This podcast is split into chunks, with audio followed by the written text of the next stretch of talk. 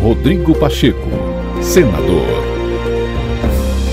Na abertura da sessão plenária desta terça-feira, após o primeiro turno das eleições realizadas no último domingo, o presidente do Senado, Rodrigo Pacheco, destacou a participação das senadoras Simone Tebet e Soraya Tronic como candidatas à presidência da República e a senadora Mara Gabrilli como candidata a vice-presidente. Para Pacheco, as senadoras são motivo de orgulho e honraram o Senado Federal ao apresentarem suas propostas com firmeza e de forma democrática para o Brasil. Eu gostaria de fazer um registro especial relativamente ao Senado, às nossas duas colegas senadoras da República, senadora Simone Tebet e senadora Soraya Tronic, repito, nossas colegas que honraram o Senado Federal e seus respectivos partidos políticos, apresentando suas propostas como candidatas à presidência da República. Então, meus cumprimentos pela campanha eleitoral que fizeram, pelas propostas que apresentaram, pela firmeza com que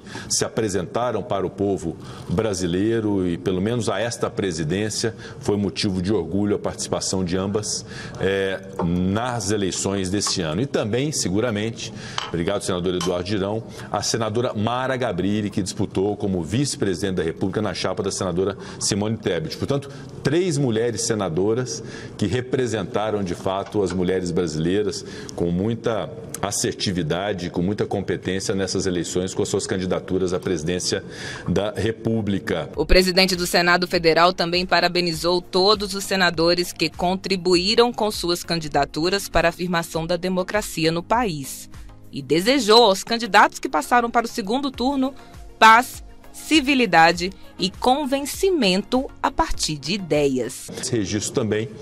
à Justiça Eleitoral nossas homenagens e, igualmente, aos candidatos que foram para o segundo turno, que possam se desincumbir da melhor forma possível nessa segunda fase das eleições, nessas eleições de segundo turno, apresentando suas propostas, pregando a paz, pregando a civilidade, buscando o convencimento a partir das ideias. É o que esta presidência deseja a todos os candidatos de segundo turno nos estados e também aos dois candidatos a presidente da República, o presidente Jair Bolsonaro e o ex-presidente Luiz Inácio Lula da Silva, que possam contribuir para a afirmação e para o êxito pleno da nossa democracia nas eleições de segundo turno, no dia 30 de outubro.